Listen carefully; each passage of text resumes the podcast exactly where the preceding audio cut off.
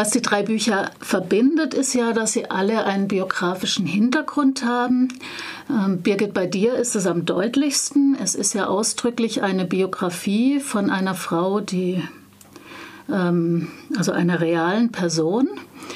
Ähm, du hast ja schon beschrieben, wie es dazu kam, dass sie eben als Kind auf einem der bekanntesten Kriegsfotos aus dem Vietnamkrieg abgebildet war und hast auch schon relativ viel dazu gesagt in deiner Besprechung, wie der Krieg, ähm, dass eigentlich diese Tatsache sich fortgesetzt hat durch ihr ganzes Leben, dass es ihr ganzes Leben bestimmt hat.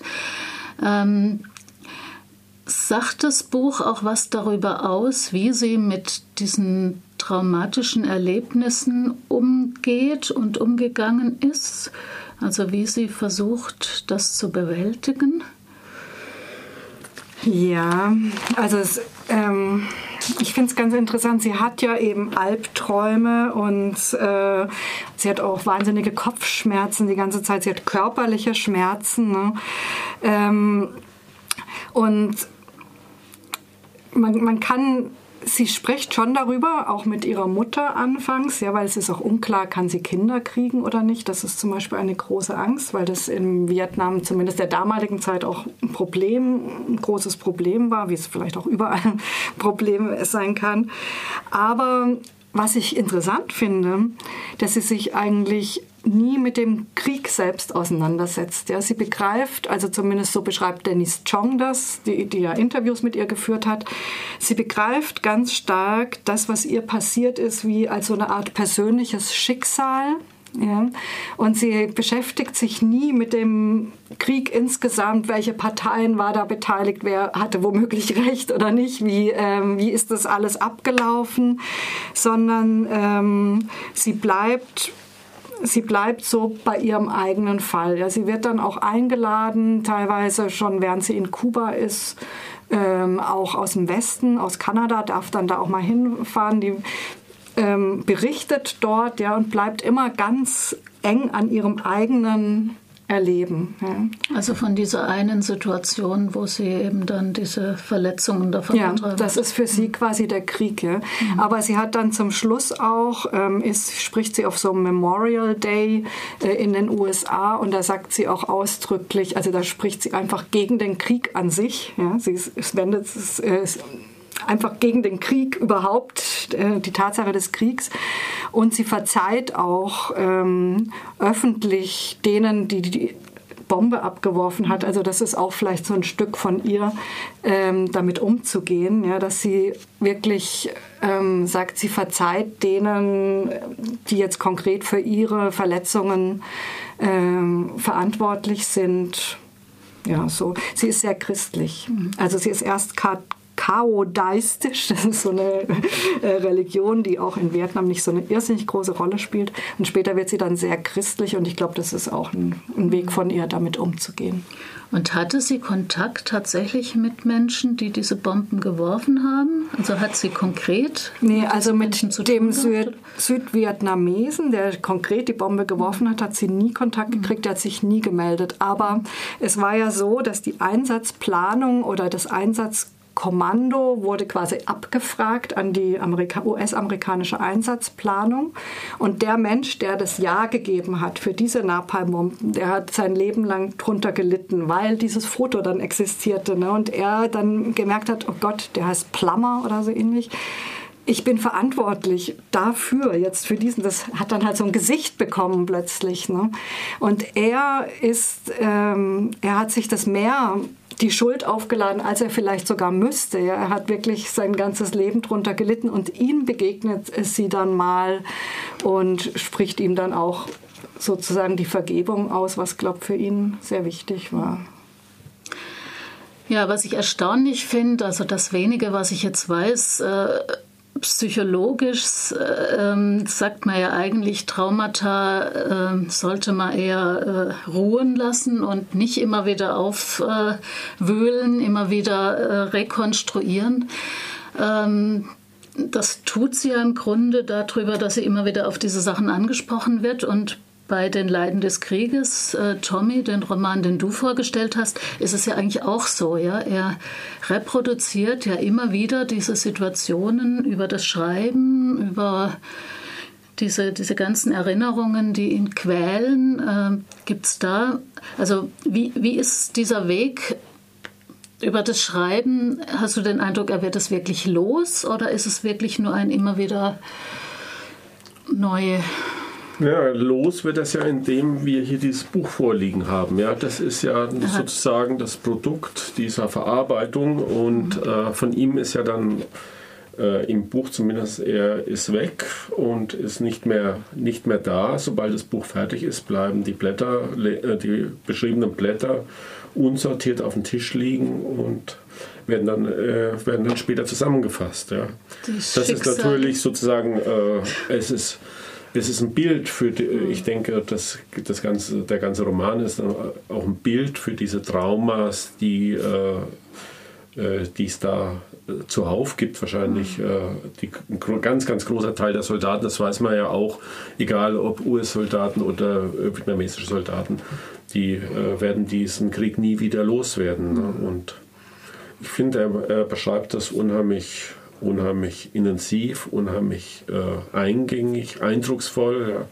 Und er beschreibt auch halt das, äh, was, was mir auch, was ich nicht so oft gelesen habe, Dennis Johnson und so, der macht das auch, aber das Leben im Krieg, das Überleben im Krieg, das ist auch immer wieder sehr, sehr, sehr, sehr interessant. Ja. Mhm. Das, wie, wie kommt man, wie kann man überhaupt mit diesen Schrecken umgehen und von Tag zu Tag weiterleben? Hm.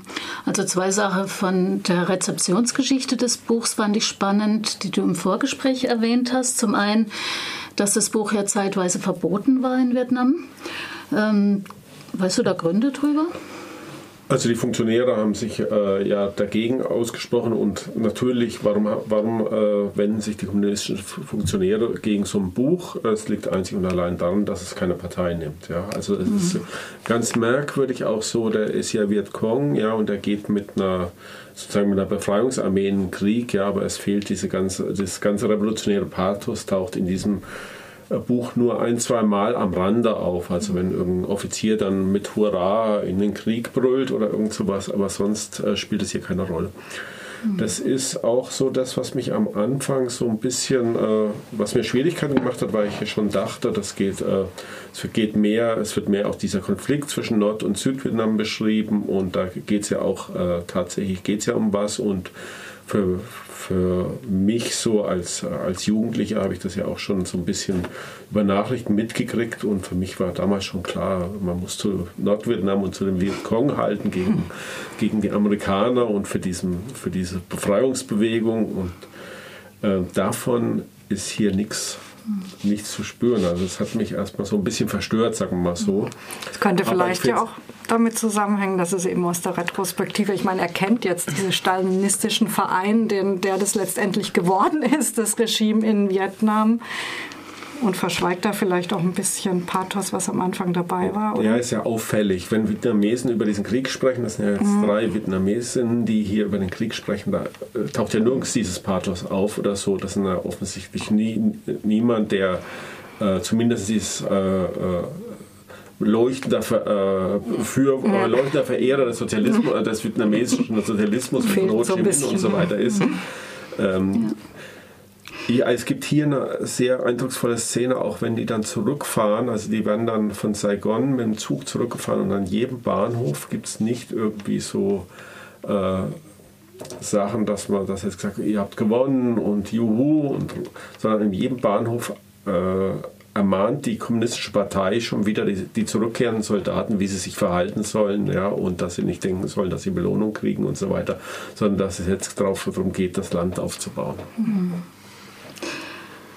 Ja, und diese Nicht-Positionierung oder dieses nicht ohne Pathos über den Krieg schreiben ist vielleicht auch der Grund, das hattest du auch eben im Vorgespräch erzählt, dass auch in den USA das Buch sehr viel gelesen wurde, was ich erstaunlich finde, weil es ja quasi die Gegenseite des Krieges ist. Und ähm, vermutlich aber sich da auch äh, Veteranen in der Beschreibung dieses Leidens des Krieges wiedergefunden haben.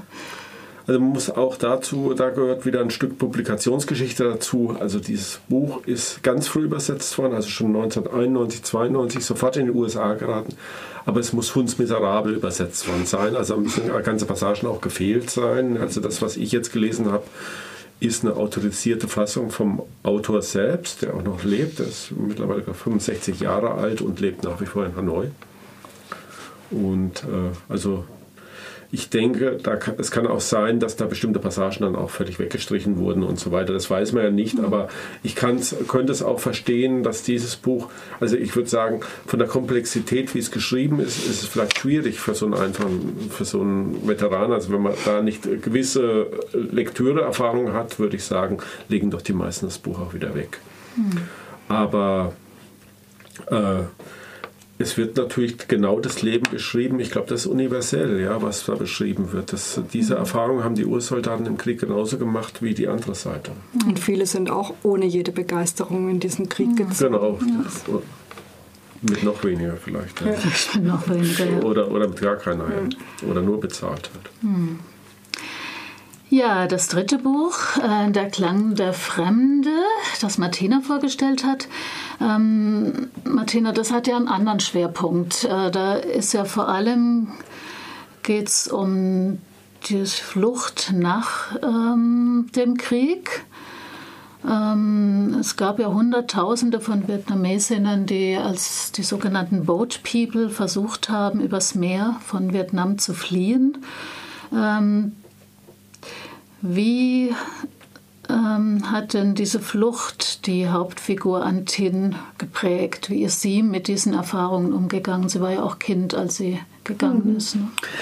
Also ich denke, das, was, was ich vorhin in der Besprechung versucht habe, da in irgendeiner Form doch eine Chronologie oder eine Geschichte reinzubringen, das findet man in diesem Roman nicht. Also da reiht sich Erinnerung an Erinnerung und ich glaube, das ist vielleicht auch ein Grund oder vielleicht auch äh, erklärbar durch diese Fluchtgeschichte. Da kommt immer mal wieder was hoch, immer wieder wird irgendwas angesprochen. Klar, und dann ist natürlich das Thema Lager, Flüchtlingslager, Elend ganz groß und das Ankommen in der anderen Welt das ist zum einen so, das sind so ganz schöne Geschichten, die so mit einem Lächeln geschrieben sind, wie sich die anderen auch bemühen, jemand aufzunehmen. Dann klappt das mit der Verständigung nicht und es gibt Missverständnisse, die sind manchmal ganz harmlos oder wie das vorhin vorgelesen, vielleicht auch für eine existenzielle Bedrohung, weil es einfach kulturell so große ähm, ja, große Lücken gibt vom Verständnis, dass, dass das wirklich ein Problem auslösen kann. Mhm. Aber eben auch, ja, sie, mh, mm, sie kommt auch nicht richtig an. Sie distanziert sich auch. Also auch da spürt man, dass, dass da einfach, ähm, das ist kein, keine positive Erfahrung gewesen. Da stolpert man über Dinge, da hakt man sich an was fest, da bleibt man auf Distanz eben. Mhm. Ja, die Stelle, die, die du am Schluss, oder Birgit hat es ja gelesen, das Zitat am Schluss aus dem Buch, ähm, da geht es ja genau die, um dieses ähm, sich neu erfinden, sich eine neue Identität geben. Und sie stellt ja quasi die These auf, man kann nicht beides zugleich sein, mhm.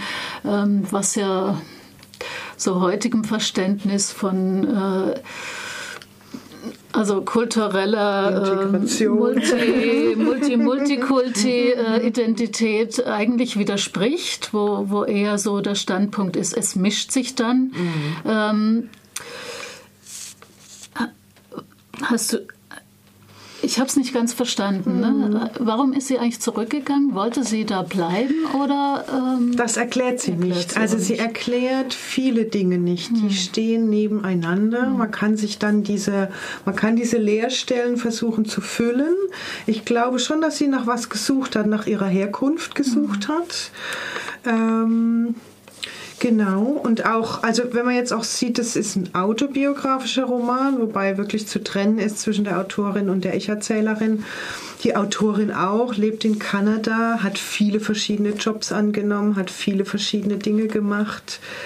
Also auch da ist so das Nebeneinander von vielen Möglichkeiten.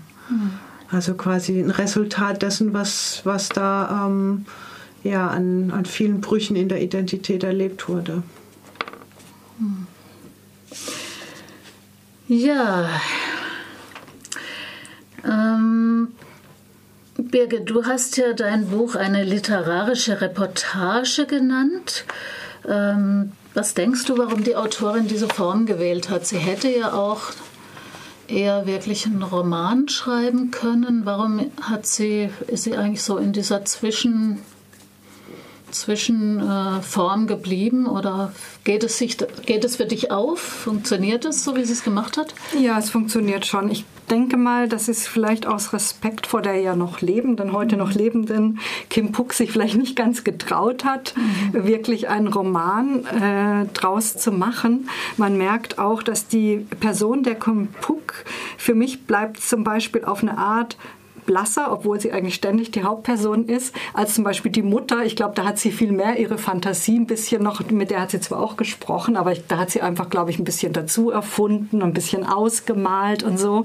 Und auf eine Art kann man sich das viel besser vorstellen, diesen Wahnsinns-Tagesablauf dieser, dieser Mutter, ja, die nur drei Stunden schläft in der Nacht und immer arbeitet da in ihrer Garküche.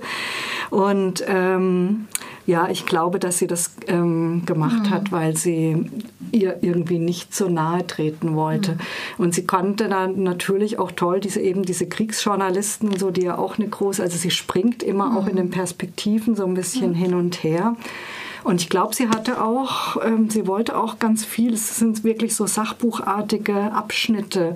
Da will sie einfach erklären, wie war die weltpolitische Lage und so weiter. Und das passt halt auch nicht in Roman. Mhm. Ja, auch das Buch äh, Die Leiden, das, nee, wie heißt das? Die Leiden des, die Leiden des Krieges. Ähm, du hast gesagt, es hat eine sehr komplexe Erzählstruktur und dass es ähm, schwer zu lesen ist, dass für dich auch schwer zu lesen war. Ähm, Kannst du das nochmal beschreiben, dieses kunstvoll verwobene, ähm, wie er das macht oder was die Besonderheit da auch ja. ist? Literarisch? Man müsste eigentlich mal, äh, man müsste eigentlich mal zwei, drei Seiten lesen. Mhm, also es, ist manchmal, ja. es, ist, äh, es ist eben so, man hat oft Bücher, ja, da werden dann äh, pro, äh, pro Kapitel wechseln die Perspektiven und hier ist es oft so, dass von einem Satz auf den anderen ah, können die Perspektiven wechseln. Also dann ist er zum Beispiel, sitzt er am Schreibtisch und äh, in seiner manischen Art und versucht da irgendwas zu schreiben und auf einmal fällt ihm eine Begebenheit ein und schon ist man mitten in dieser Begebenheit drin sozusagen. Also auch die ja. Zeiten wechseln mit Genau, und das, äh, das mhm. entwickelt sich dann, dann mhm. entwickelt sich eine Weile diese Begebenheit, ja, und dann kommt vielleicht eine neue Begebenheit und dann kommt man irgendwann wieder zu seinem Schreibtisch zurück und dann mhm. wieder äh, passiert wieder irgendwas und das Schöne und das Meisterhafte, was er wirklich schafft, ist ganz langsam entwickelt sich diese Geschichte. Ja. Am Anfang ist es ja keine Geschichte, ich habe sie ja versucht, so chronologisch mal durchzuerzählen, die eigentliche Geschichte, ja, aber die entwickelt sich wie ein Mosaik nach und nach und wird immer dramatischer zum Ende. Also es ist wirklich auch sehr, sehr mhm toll. Also es ist schon, schon richtig toll und wenn man sich das, wenn man, wenn man sich die Zeit nimmt, wird man sehr belohnt dafür und man darf nicht nach den ersten 20, 30 Seiten aufgeben und man muss natürlich auch ein bisschen was ertragen können, was Kriegsbeschreibung angeht. Es ist nicht so, dass man, äh, dass, es, dass es einem permanent schlecht wird. Na, so ist es nicht, das ist auch nicht übertrieben oder so, sondern es gibt ein paar Szenen, die sind halt einfach wie der Krieg so war, mhm. ist. Ja. Ja, es bietet sich scheinbar an, Erinnerungen auch in diesem bruchstückhaften ähm, darzustellen. So funktioniert die Erinnerung auch. Das ist ja auch bei dem Klang der Fremde eigentlich auch mhm. ein bisschen so, ne? so wie mhm. du es beschrieben hast, diese kleinen Kapitel, ähm, die dann immer so reinschlüpfen in was und die nächste Situation ist wieder ganz wann anders und ganz woanders. Ähm, ja, ich sehe gerade die Uhr. Willst du noch zwei, drei Ich wollte es jetzt vielleicht noch ergänzend ja. sagen. So wie Tommy das gerade beschrieben hat, hätte ich das für das Buch auch sagen mhm. können. Mhm. Und das schon im dritten Kleinstkapitel über das autistische Kind der Autorin gesprochen wird, das zeigt auch, wie groß die Sprünge sind und wie viele ähm, Zeitebenen da überwunden werden. Mhm.